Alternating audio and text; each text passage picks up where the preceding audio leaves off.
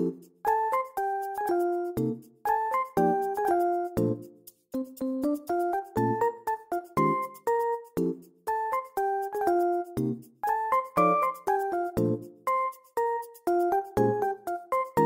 欢迎收听聊音乐，聊音乐是一个关于音乐治疗以及分享音乐治疗工作的 podcast。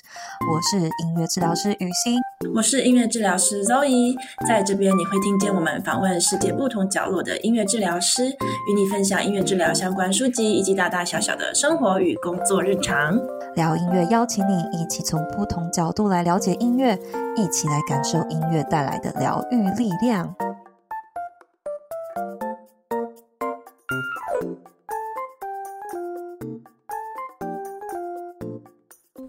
Hello，大家好，欢迎回到聊音乐，我是周怡呢。今天这个好书推荐的单元呢、我其实要有一点点就是。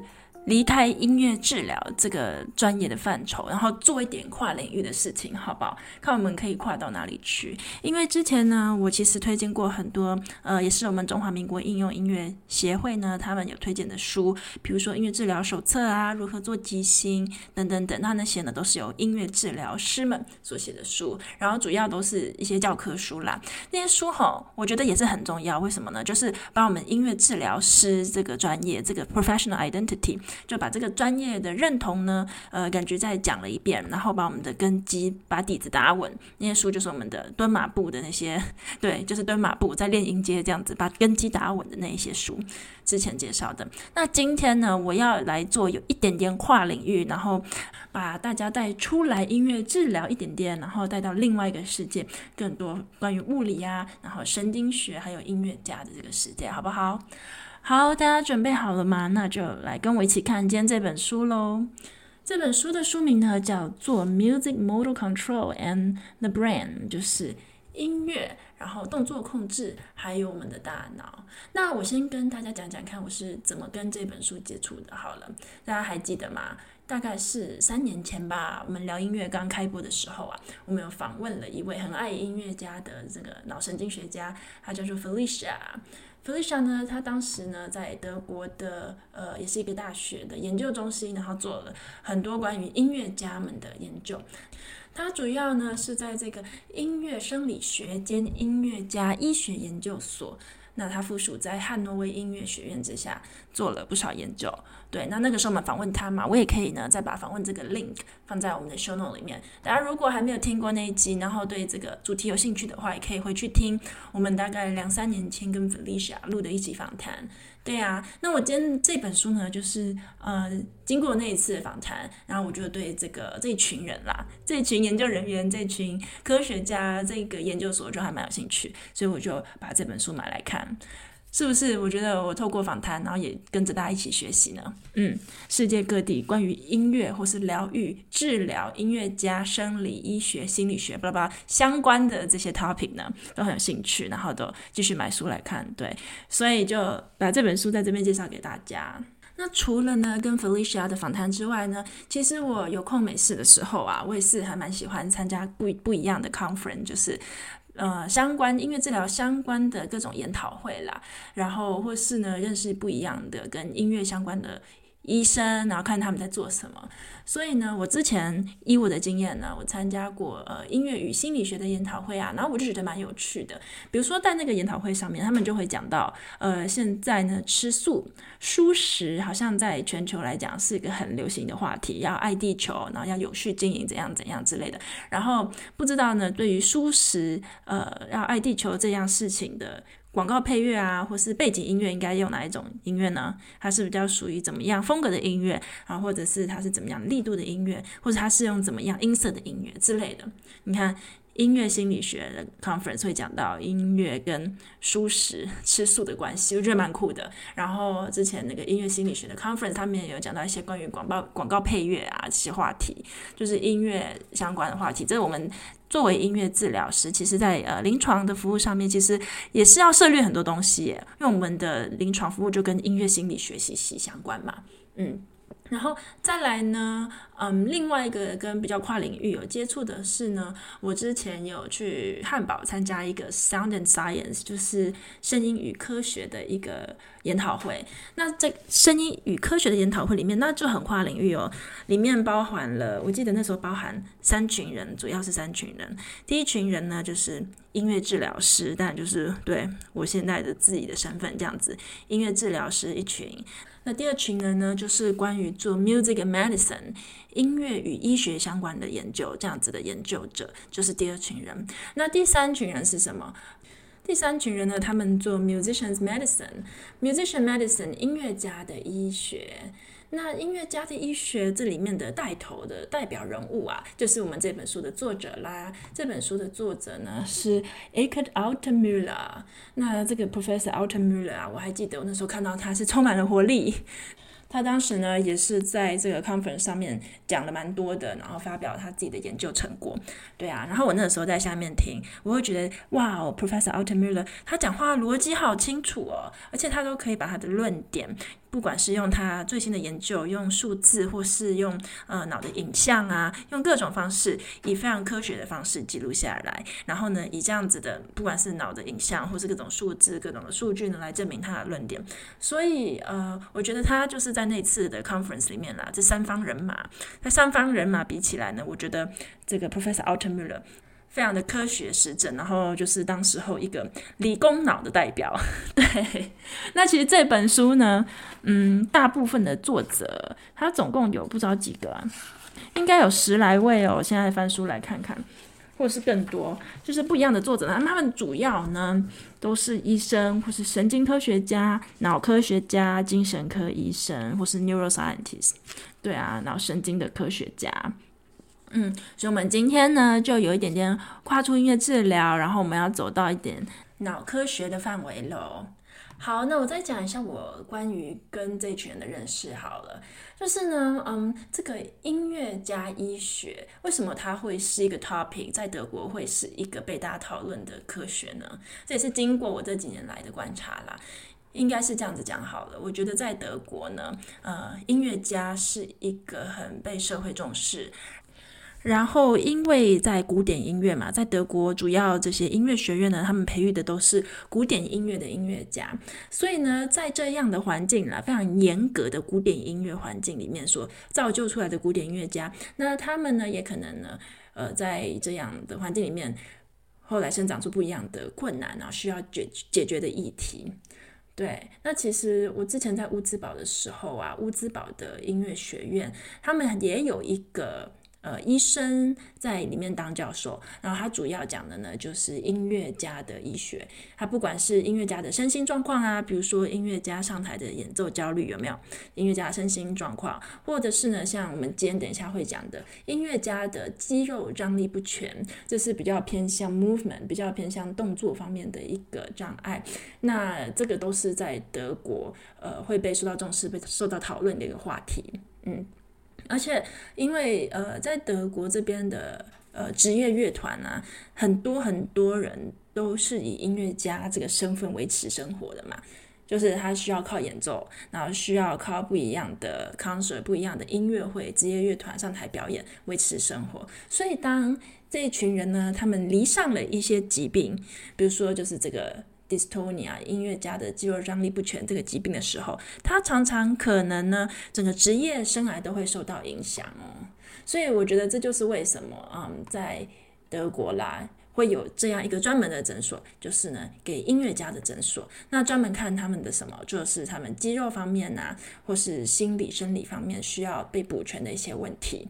啊、那这也是我之前不管是在美国，然后或是在亚洲都比较少见到的哦，就是一个专门为音乐家所设立的诊所。其实我觉得这个需求哈，应该不。不管到哪里都有，你把它搬回到台湾，台湾以前也是很多音乐班训练出来的音乐家嘛。那台湾也是有职业乐团啊，然后呃，这些职业乐团的工作也是非常的高压，因为他们要跟在不同的点，然后做演奏，这样才有薪水啊。所以我觉得这是一个会需要被大家重视，然后被讨论的话题。所以我今天就在这边介绍这本书给大家看看喽。好，那我来先讲讲看这本书的出版社与出版的年份好了。这本书呢，它是 Oxford University Press 所出版的，然后它是二零零六年所出版的，所以离现在也是有一些年份。嗯，大家就当参考。那其实我觉得这群人哈，这群就是。作者啦，你看他们有医生，有神经科学家，有心理，有物理学家之类的。这群人呢，他们发表 paper 研究的速度是非常快的，所以到现在呢，他们可能对于这样的疾病又有更多不一样的见解。所以我就跟大家讲，像听历史好，好不好？就像听故事的感觉，来跟大家分享这本书。嗯，好。那这本书的作者呢，其实我刚刚有稍微提到了，就是 Professor Eckart Altenmüller。那他现在在哪里呢？他现在呢在汉诺威的呃音乐生理学兼音乐家医学研究所里面呢当教授。那其实我觉得他做的事情非常多啦，他对我的这个感觉就是一个非常 dynamic、非常有活力，然后做事非常有条理，我觉得非常呃受人尊重的一位教授。好，那这个 Professor Altenmüller 他德国人嘛，那其他两位呢？这个作者都是瑞士人，或是目前在瑞士工作的研究家。一位叫做 Mario Wiesendanger，他主要在瑞士的一所医学院下面的呃生理中心工作 Institute de Physiologie 啊，这是法文，瑞士法文区工作的。然后另外一位呢叫 Ruck Kesselring。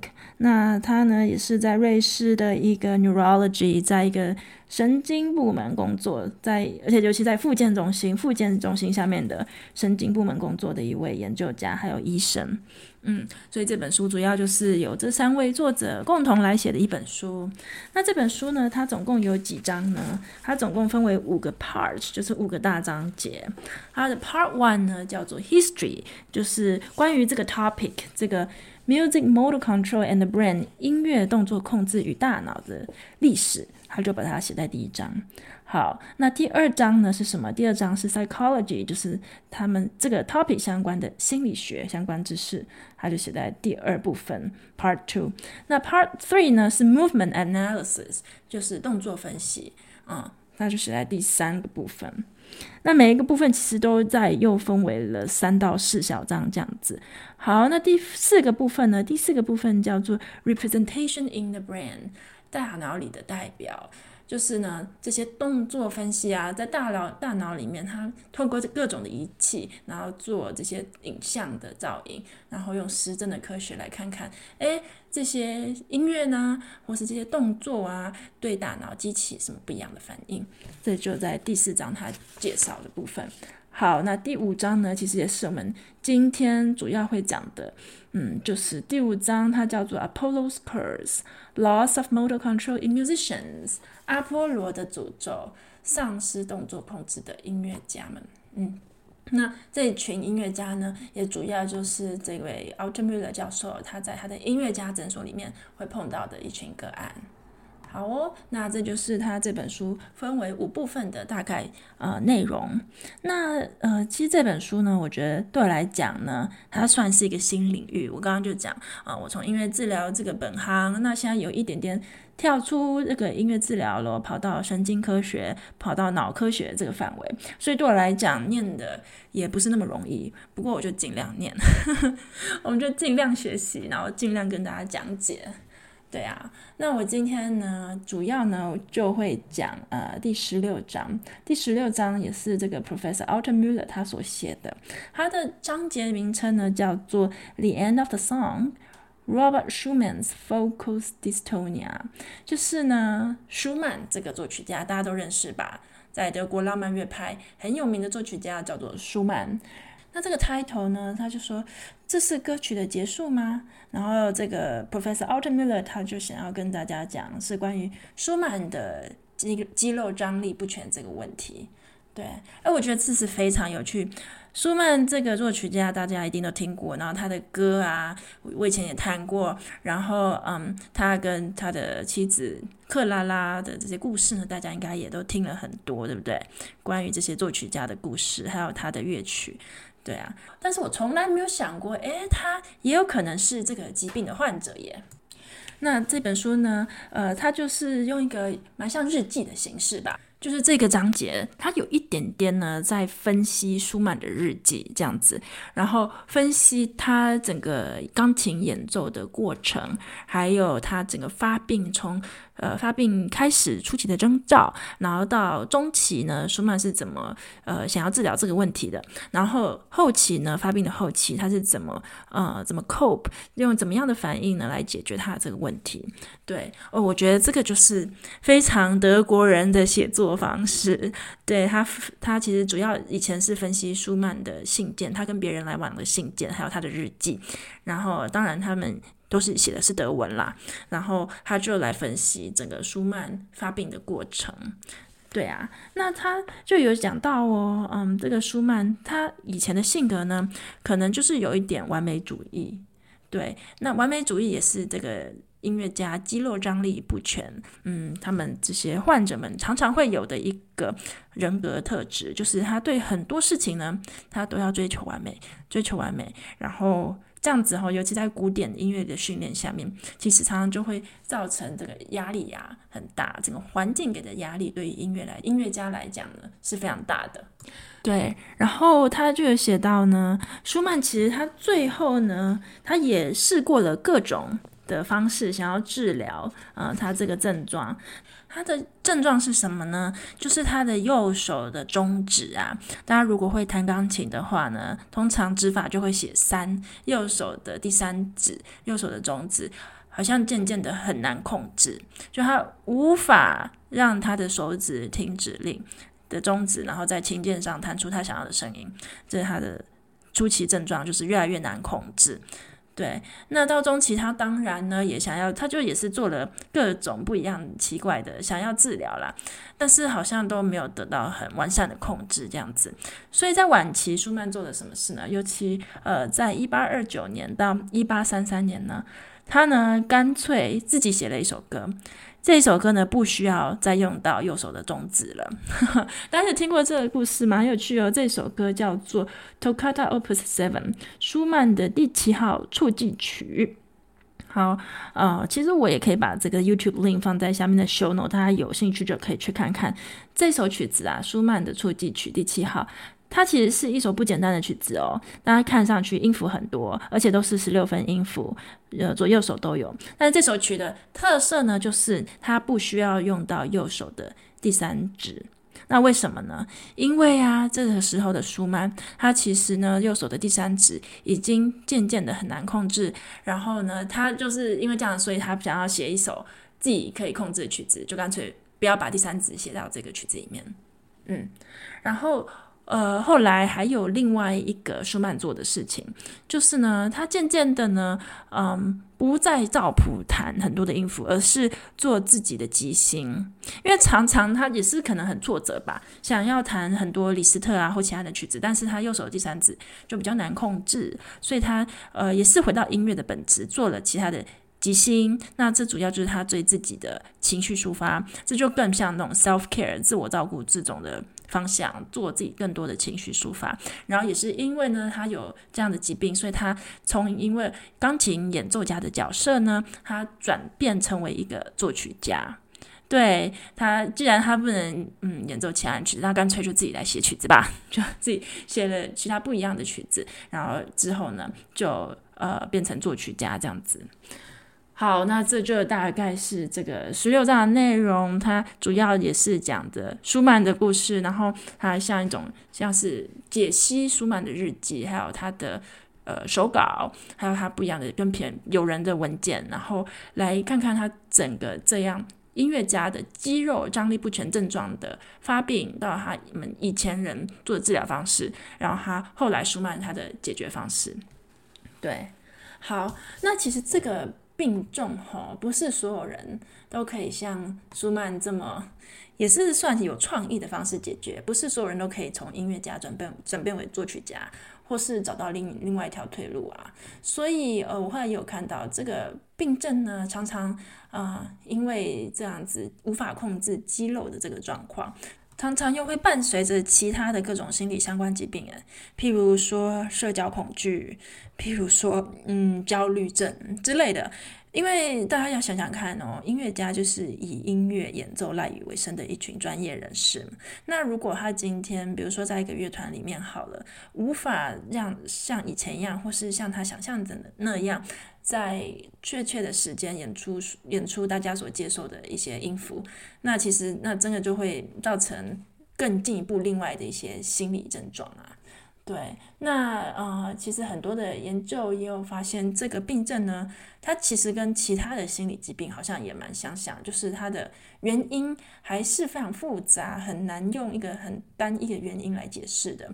最多人会讲说，这样的病症呢，常常发生于啊、很多特别完美主义的性格里面，然后有时常呢发生在钢琴家里面，尤其呢是弹古典音乐的钢琴家。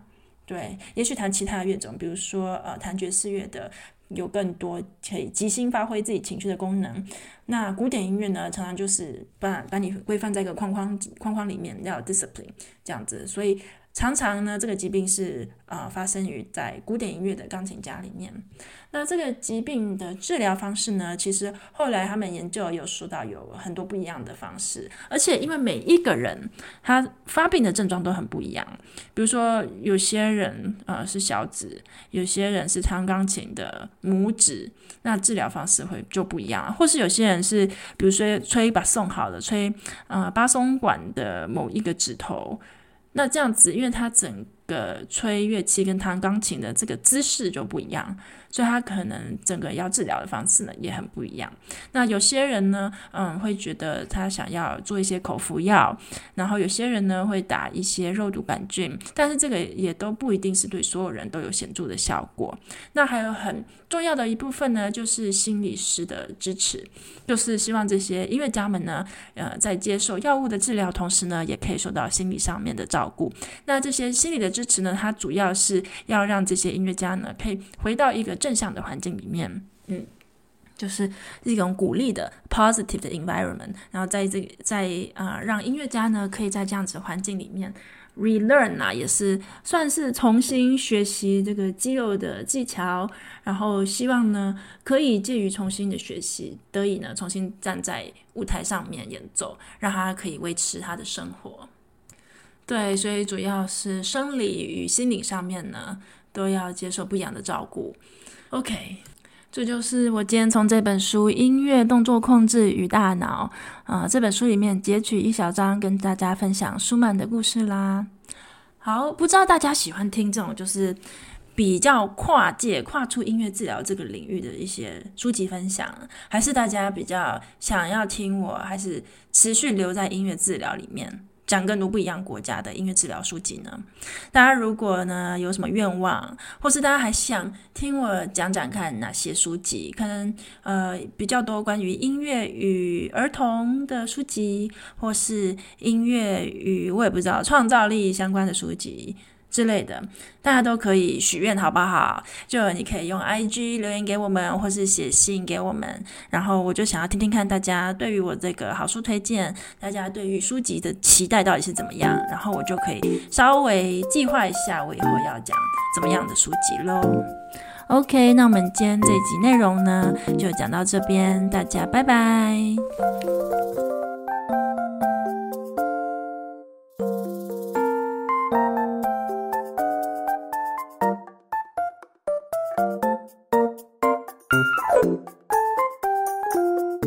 大家今天收听聊音乐。如果喜欢我们的内容，请到我们 iTunes 平台上给五颗星并留言支持我们。